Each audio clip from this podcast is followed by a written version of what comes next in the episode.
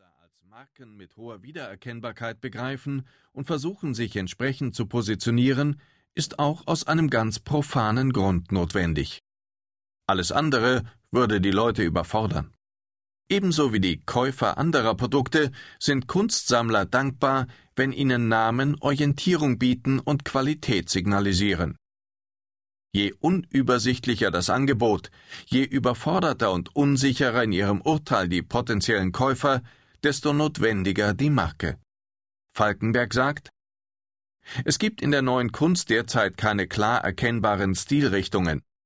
Der letzte Versuch, einen Stil, eine Kunstrichtung zu definieren, war die Leipziger Schule, aber das ist eigentlich eine Ausnahme. In diesem völlig diffusen Feld ist der Name, die Markenbildung von entscheidender Bedeutung, ob beim Künstler oder beim Galeristen. Er hat seit Mitte der 90er Jahre eine der weltweit bedeutendsten Sammlungen neuerer Avantgarde-Kunst zusammengetragen. Sein Hamburger Schaulager versammelt auf gut 6000 Quadratmetern rund 2000 bedeutende Kunstwerke. Von Joseph Beuys bis Paul McCarthy, von Martin Kippenberger bis Mike Kelly und Richard Prince. Falkenberg ist nicht nur ein so obsessiver wie kenntnisreicher Sammler, sondern auch ein produktiver Kunstpublizist und Buchautor, ein genauer Beobachter mit dezidiert vorgetragenem Urteil und damit eine Ausnahme. Der Kunstbetrieb ist seit längerem, aber besonders signifikant in den vergangenen zehn Jahren dadurch gekennzeichnet, dass es populär wurde, sich in ihm zu bewegen. Spezialistentum, Kennerschaft, der Aufbau von langfristigen Beziehungen gehen zurück, so sein Urteil. Peter Weibel vom ZKM findet drastischere Worte. Seit der Moderne arbeiten Künstler in der Regel nicht für einen Auftraggeber, sondern für den Markt. Und der Markt ist nicht besonders kompetent. Die alten Auftraggeber, sei es die Kirche, sei es die Aristokratie, waren kunstsinniger als die Investmentbanker, die heute bei Sotheby's einen in Formaldehyd eingelegten Hai von Damien Hirst ersteigern. Die Vulgarität des Geschmacks von vielen reichen Privatsammlern schlägt sich in ihren Kunstkäufen nieder. Das merken die Künstler und Galeristen, also liefern sie, was der Markt möchte.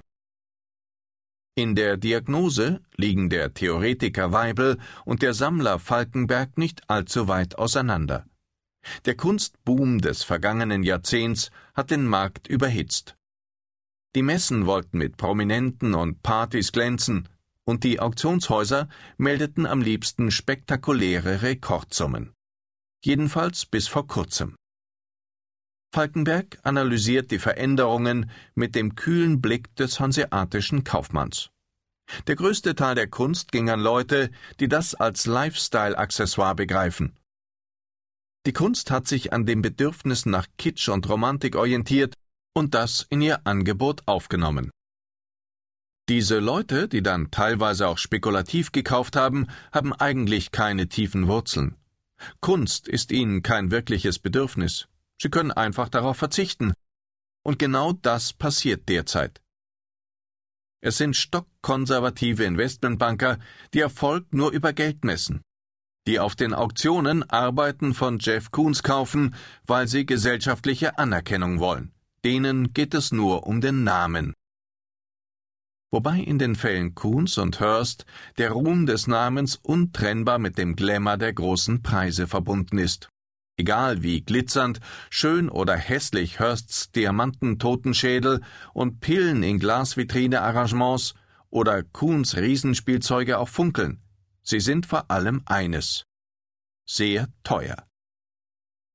Der exorbitante Preis ist die relevante Botschaft dieser Demonstrationen ökonomischer Potenz.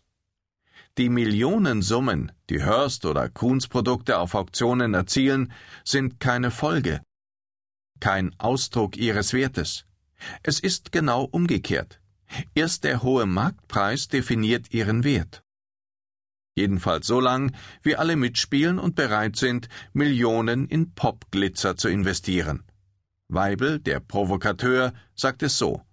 Wer einen Jeff Koons kauft, kauft nichts, was mit Leben oder auch nur halbwegs relevanten Ideen zu tun hätte.